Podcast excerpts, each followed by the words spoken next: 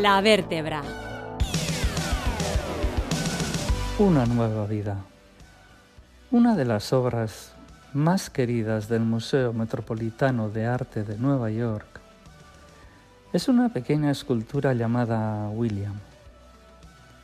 William es la reproducción de un hipopótamo hecho de fayenza o cuarzo en polvo que data del siglo XX antes de nuestra era. Es de color turquesa y está tatuado con motivos florales. La estatuilla fue encontrada en Egipto en la tumba de un mayordomo real llamado Sembi y adquirida en 1917 por el Museo Neoyorquino. Es una figurita de unos pocos centímetros, pero de gran valor simbólico. Era costumbre en el antiguo Egipto reproducir los bienes del fallecido y colocarlos junto a él en su tumba. Pensaban que en el más allá todas estas figuras tomarían vida y el muerto así podría disfrutar de todo lo bueno que tuvo en vida.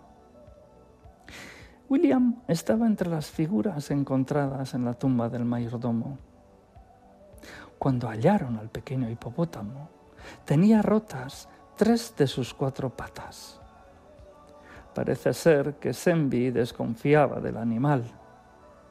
Una vez despierto, el hipopótamo podría resultar muy peligroso dentro de su tumba. Eso pensó. Y por ello, digámoslo así, le quiso parar los pies.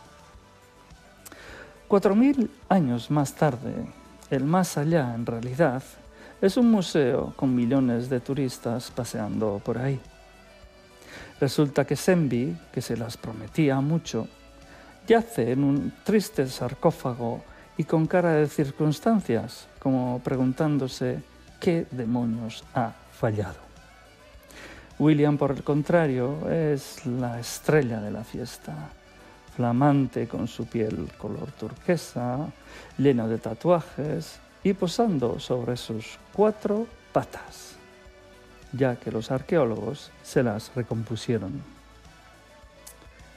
El mayordomo, el maltratador que quiso controlar a su víctima, no se salió con la suya. Bien por William.